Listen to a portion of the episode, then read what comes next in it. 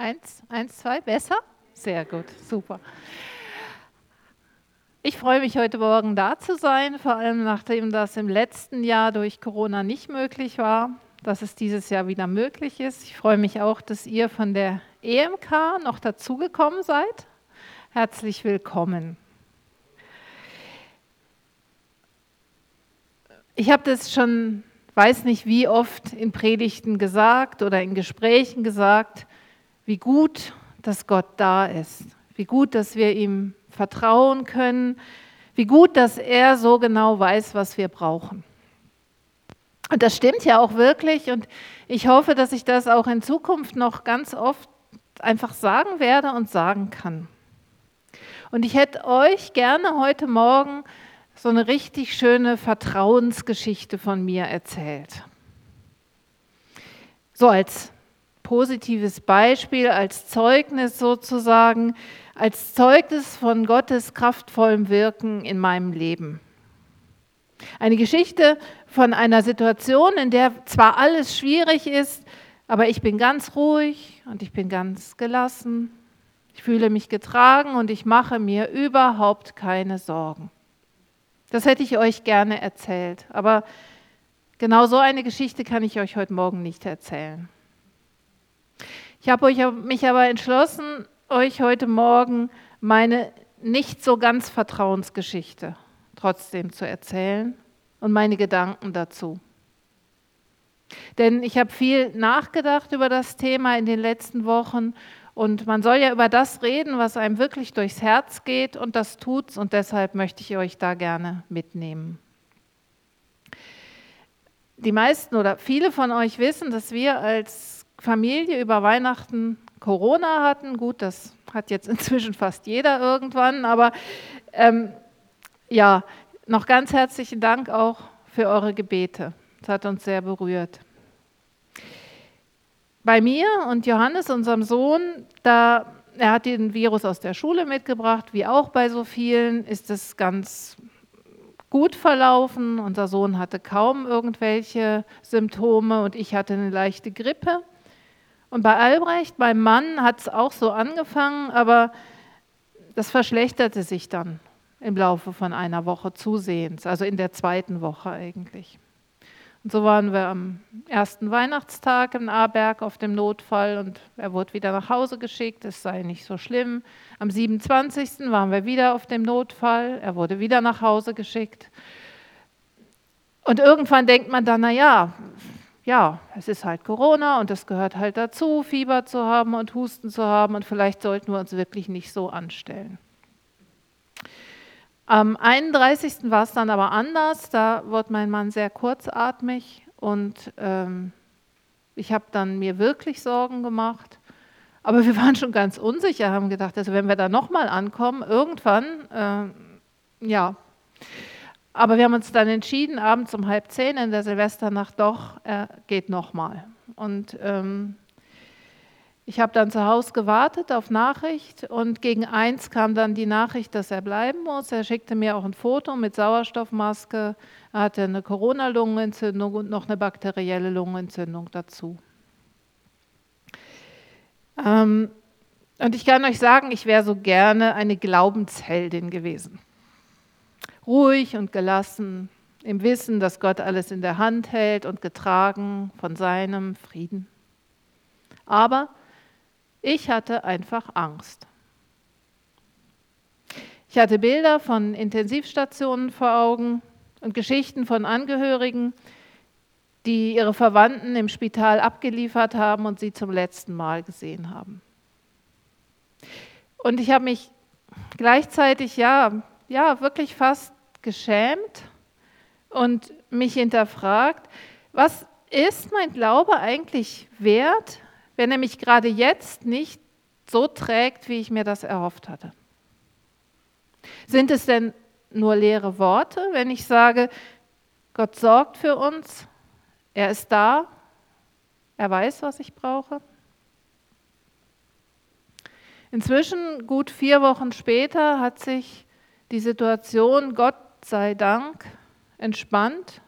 Albrecht war Nach Silvester 18 Tage in Aberg im Spital, aber nie auf der Intensivstation ähm, und ist jetzt seit fast zwei Wochen in der Reha in Heiligenschwendi. Wir werden noch viel Geduld brauchen auf dem Weg der Genesung, aber sein Zustand ist nicht mehr bedrohlich. Und seit diesen Erlebnissen habe ich mir viel Gedanken gemacht über meinen Glauben, ja zum Thema Glauben überhaupt. Ich bin damit lange noch nicht fertig. Ihr kriegt also so ein Zwischenbild davon. Vielleicht ist man damit auch nie fertig, ich weiß es nicht. Aber ich möchte euch gerne auf meinen Gedankenweg ein Stück weit mitnehmen heute Morgen. Der Weg führt mich an verschiedenen Bibelstellen vorbei, an biblischen Personen, an biblischen Geschichten, auch an Liedtexten. Und das alles sind so Puzzleteile eines Bildes, was in mir entsteht. Ich möchte gerne anfangen mit einem Vers, der vor zwei Jahren Jahreslosung war. Ich weiß nicht, ob es noch jemand weiß.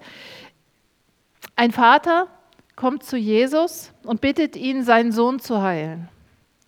Die Jünger konnten es nicht. Wir können die Geschichte im Markus-Evangelium im neunten Kapitel nachlesen.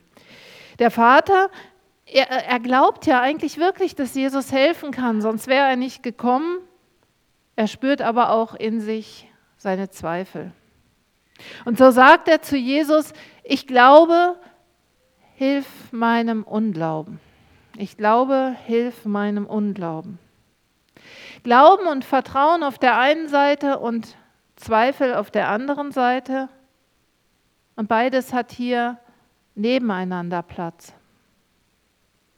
Der Vater, er spürt beides in sich und ich möchte aus dieser Geschichte mitnehmen, auch wenn ich in mir Unglauben spüre, ich soll mich trotzdem auf den Weg zu Jesus machen. Mein nicht so ganz vertrauen können soll mich eben davon nicht abhalten, zu ihm zu gehen.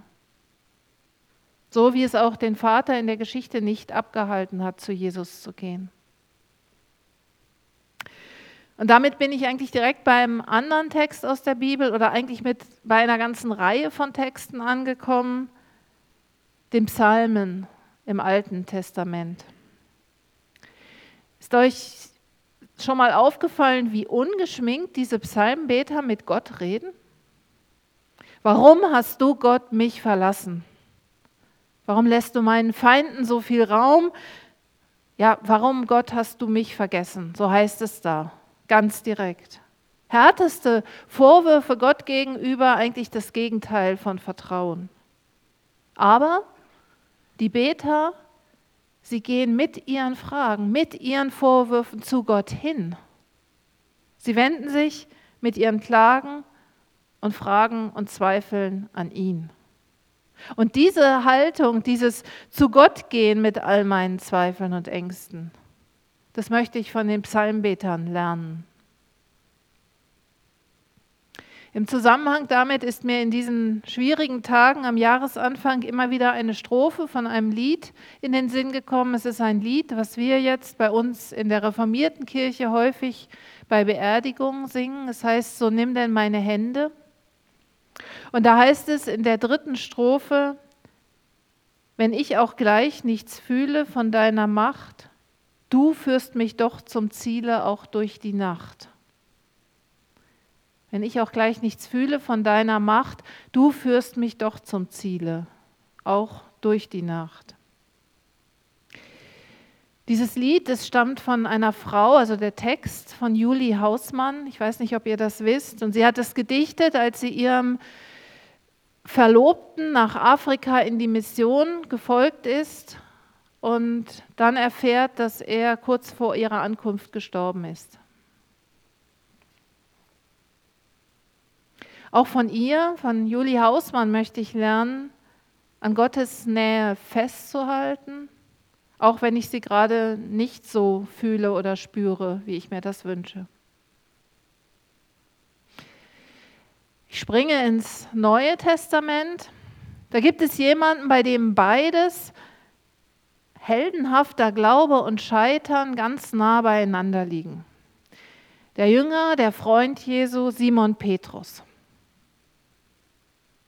Uns wird erzählt, dass sich an einem Tag ganz viele von Jesus abgewandt haben. Jesus hatte gepredigt, hatte über sich geredet, über seinen Weg und die Worte von Jesus schienen den Menschen ungeheuerlich zu sein. So ungeheuerlich, dass sie sich abgewendet haben von Jesus. Und Jesus wendet sich an seine Jünger und fragt sie, wollt ihr auch weggehen? Wollt auch ihr weggehen? Und als Jesus das fragt, da kommt Simon Petrus und voller Inbrunst sagt er, Herr, wohin sollten wir gehen? Du hast Worte des ewigen Lebens und wir haben geglaubt und erkannt, dass du der Heilige Gottes bist. Herr, wohin sollten wir gehen?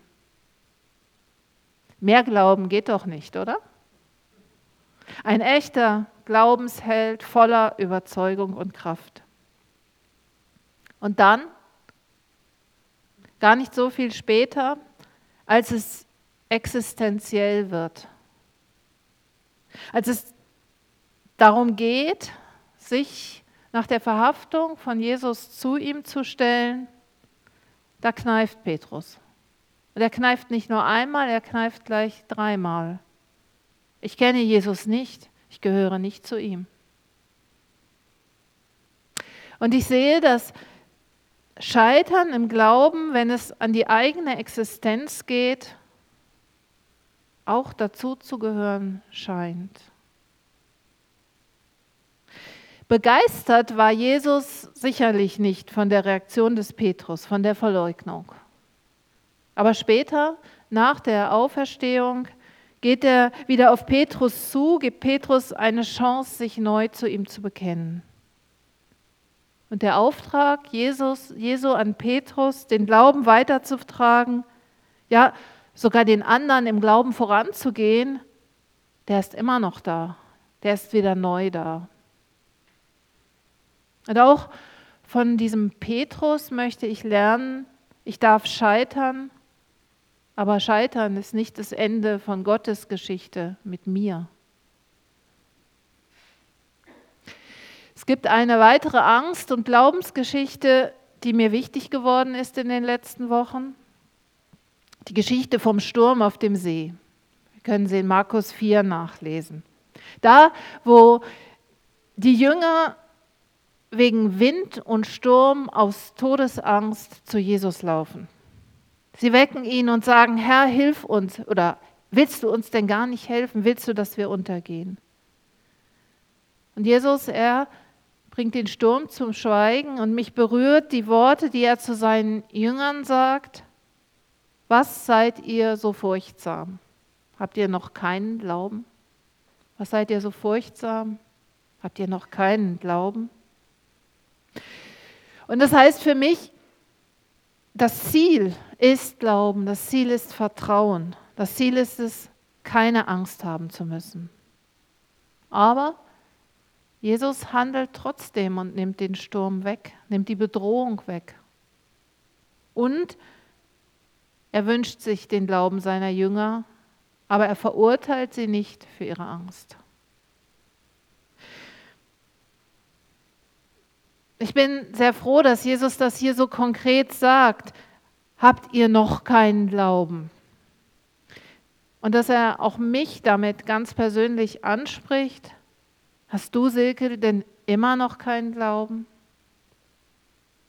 Denn diese Frage, sie verurteilt mich nicht, sondern sie hilft mir, nicht aufzuhören, mich nach diesem unerschütterlichen Glauben zu sehnen, mich danach auszustrecken. Da muss ich nicht dabei stehen bleiben und denken, ja, es ist jetzt halt so, wie es jetzt im Moment ist bei mir. Nein, ich darf wissen, Zweifel und Unglaube, sie mögen immer wieder da sein, aber ich darf mich nach mehr Glauben sehnen. Und zugleich wissen, dass Gott meinem Unglauben standhält, dass er ihn aushält. Im Johannesevangelium, da wird uns berichtet, dass Jesus es sogar ganz direkt sagt, in der Welt habt ihr Angst. In der Welt habt ihr Angst, aber seid getrost, ich habe die Welt überwunden. Und es hilft mir, ja, das einfach so zu lesen, diesen Realismus. Die Welt macht Angst. Aber es gibt noch etwas, es gibt noch jemand anders, der größer ist als die Welt mit ihren Ängsten.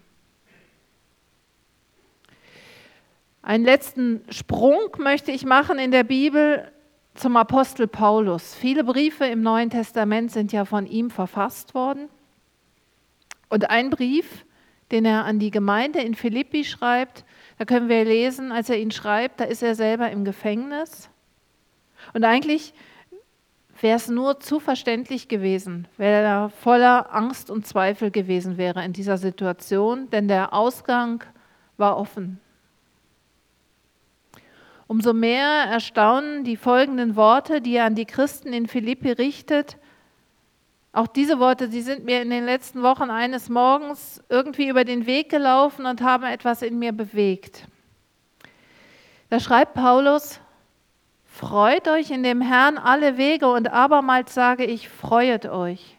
Sorgt euch um nichts, sondern in allen Dingen lasst eure Bitten in Gebet und Flehen mit Danksagung vor Gott kund werden.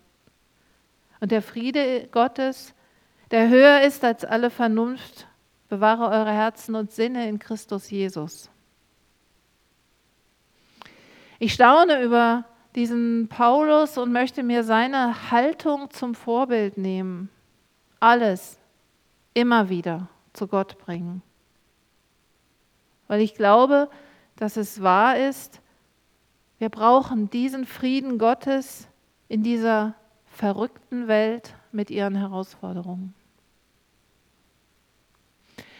Meine Tour durch die Bibel möchte ich hier abschließen.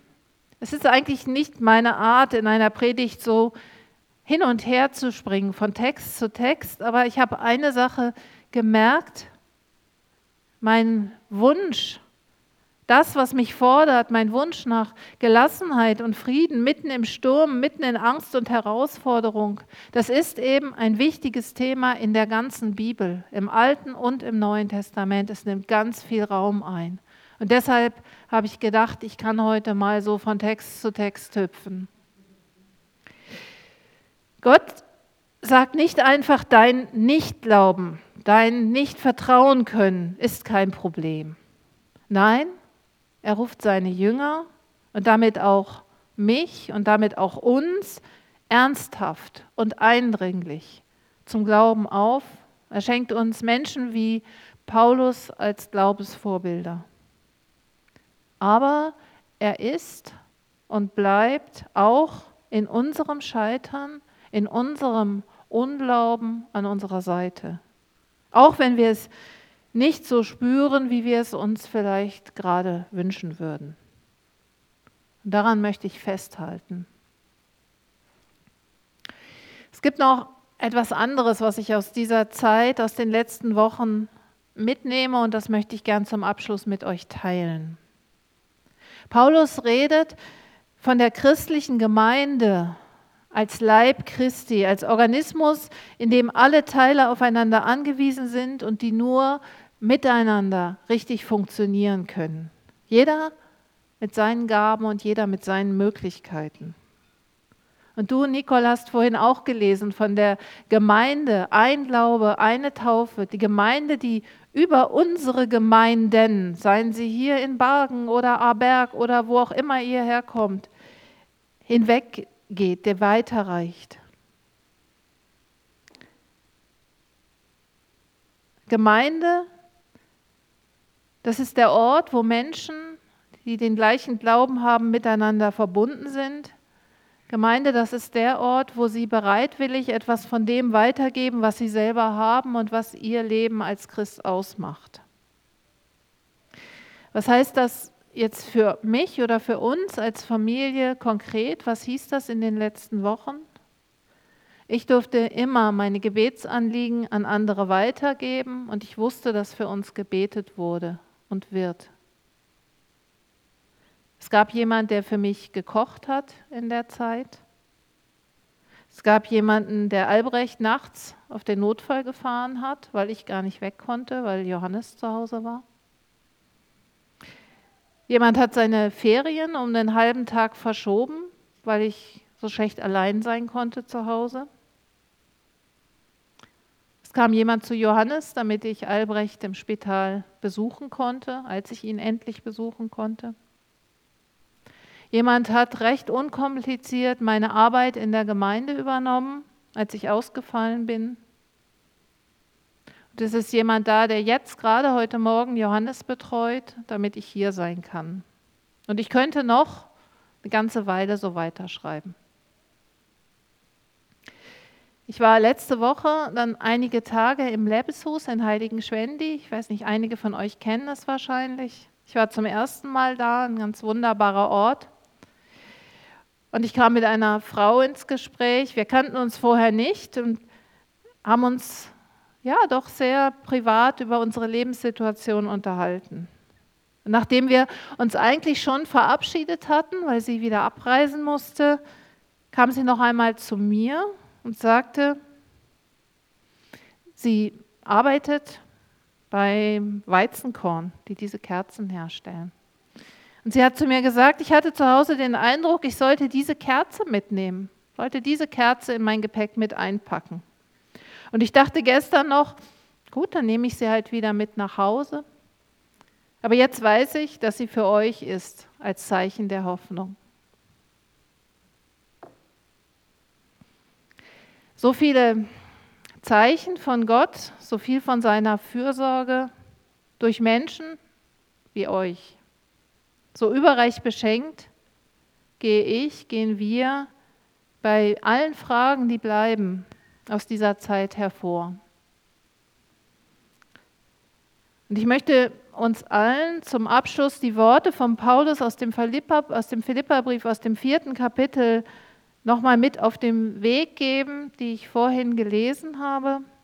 Und vielleicht gibt es in eurem Leben auch die eine oder andere Situation, in die diese Worte heute Morgen hineinsprechen wollen. Ich lese sie nochmal. Philippa 4, die Verse 4 bis 7. Freut euch in dem Herrn alle Wege und abermals sage ich, freuet euch. Sorgt euch um nichts, sondern in allen Dingen lasst eure Bitten in Gebet und Flehen mit Danksagung vor Gott kund werden. Und der Friede Gottes, der höher ist als alle Vernunft, bewahre eure Herzen und Sinne in Christus Jesus. Amen.